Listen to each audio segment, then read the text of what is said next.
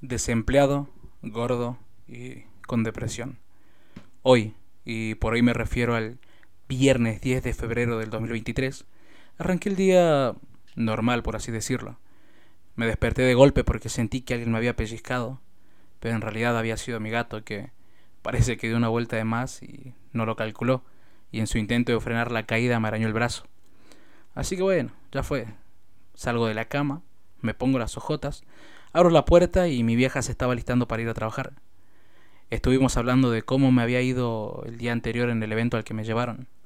Y le comenté cómo me encanta ver cómo el rap está creciendo en Jujuy, pero que me da mucha paja el no poder disfrutarlo porque bueno, mundo adulto digamos. A todo esto me olvidé de comentarles. Estoy desempleado. Pero ya vamos a llegar a eso. Tengo 26 años. Comencé a rapear desde los 14 y, salvo un par de años donde estuve menos activo, nunca me alejé del todo. Ustedes saquen la cuenta porque yo para la matemática soy malazo. Por eso estudio comunicación, una carrera de cuatro años que inconscientemente decidí hacerla en siete. No voy a hablar de lo mal que se manejan las cátedras o de la mala fe de algunos docentes. El que estudia en humanidades lo sabe. Sino que voy a hacerme responsable y voy a admitir que nunca le metí al estudio como debería haber metido, digamos.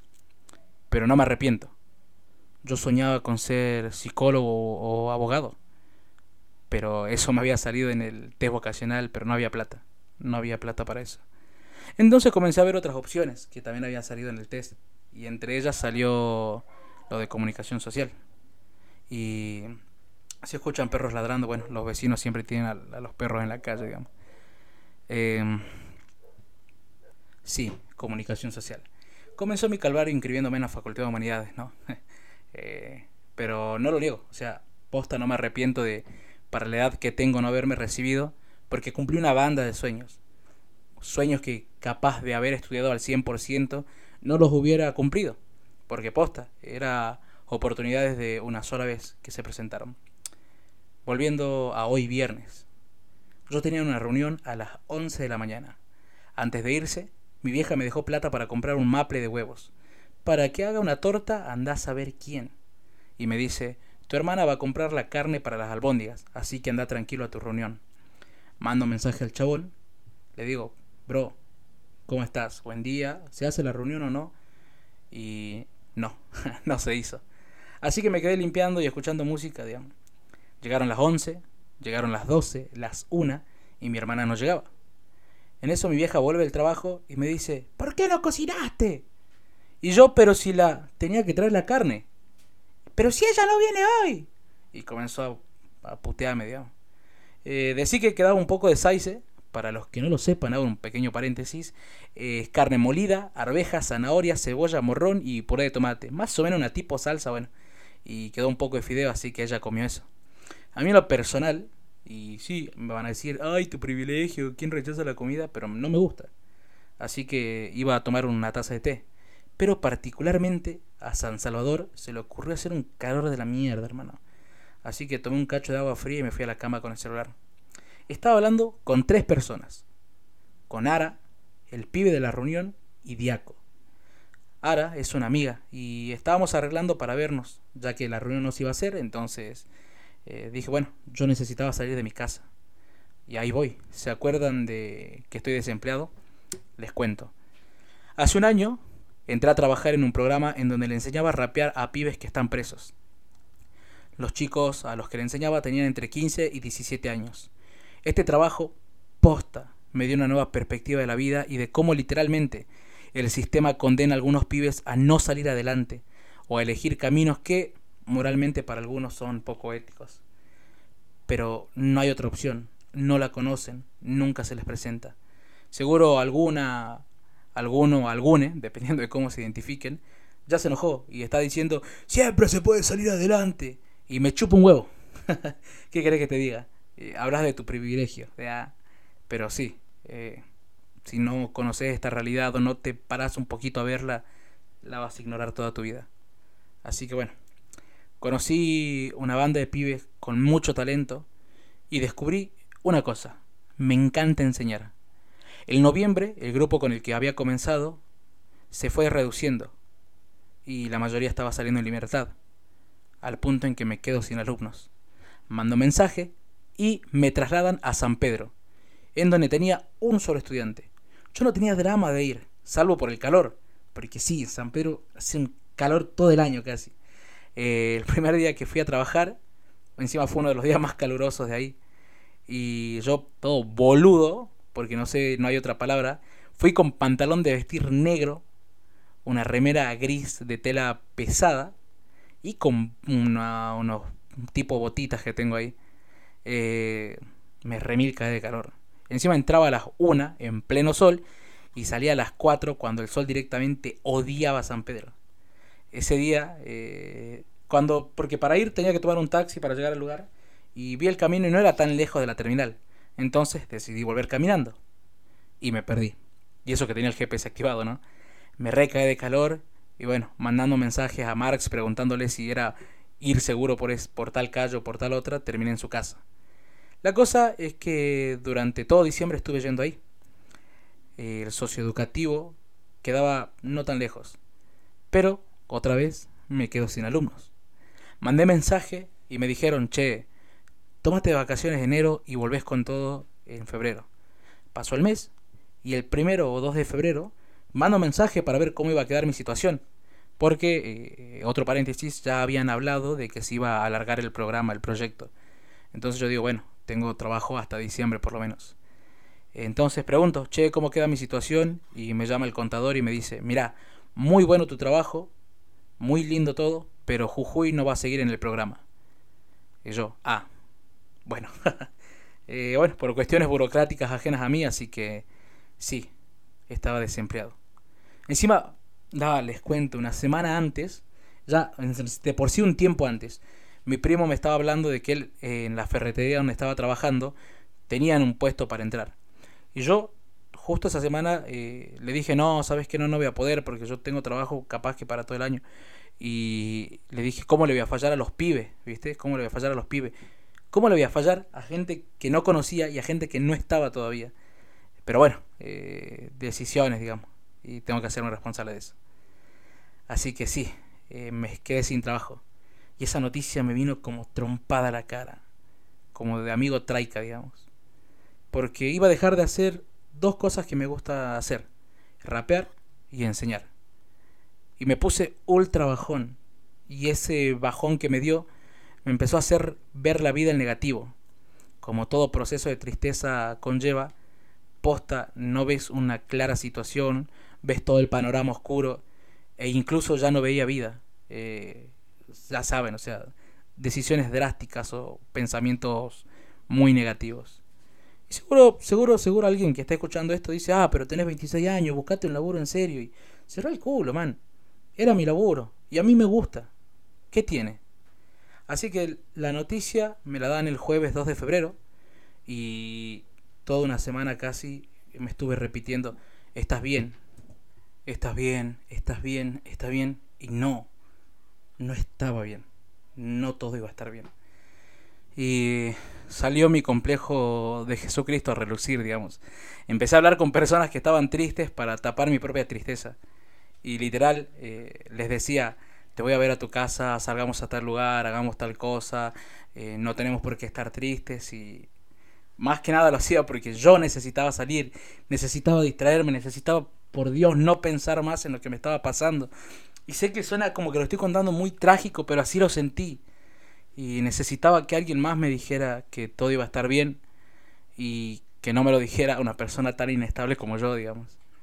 Eh, a las personas que le hablé, siento que un poco les chupó un huevo lo mío. Pero lo entiendo, no, no la estoy culpando ni nada. Cada uno tiene sus mambos y yo personalmente no sé expresar los míos. Entonces siempre, hablando con Seuda, siempre soy pañuelo y nunca moco, digamos. Eh, bien filósofo, ¿no? Pero sí, nadie podía o quería salir. Así que me quedé encerrado varios días en casa. Hasta el jueves 9 de... Hasta el jueves 9, que tenía un evento en San Pedro. Ese día me bañé, después de un buen tiempo de no hacerlo, y me sentí un poco mejor. Aparte iba a ver a mis amigos y capaz me distraía. Y así pasó. Lo disfruté un montón. Luego, eh, hoy, viernes, ayer, antes de ayer, dependiendo de cuándo esté escuchando esto, eh, nos, habla el chabón de la reunión para ir a cerrar un evento de escuelas vacacionales. Entonces le mando mensaje a esta persona, con la que tenía que tener la reunión a las 11 para afinar detalles, para dar la clase con Marx y Noah, porque ahora estamos dando clase los tres, y aparte para que Marx llegue a tiempo, digamos, porque él vive en San Pedro. Y bueno, se hicieron las 12, las 1, las 2. Entonces le mando el último mensaje, le digo, amigo, ¿se va a hacer lo de la clase, sí o no? La respuesta es clara. No, amigo. Al final no me dijeron nada. Yo, de una, de una. No hay drama, está todo bien. Eh, así que seguí hablando con Ara y con Diaco.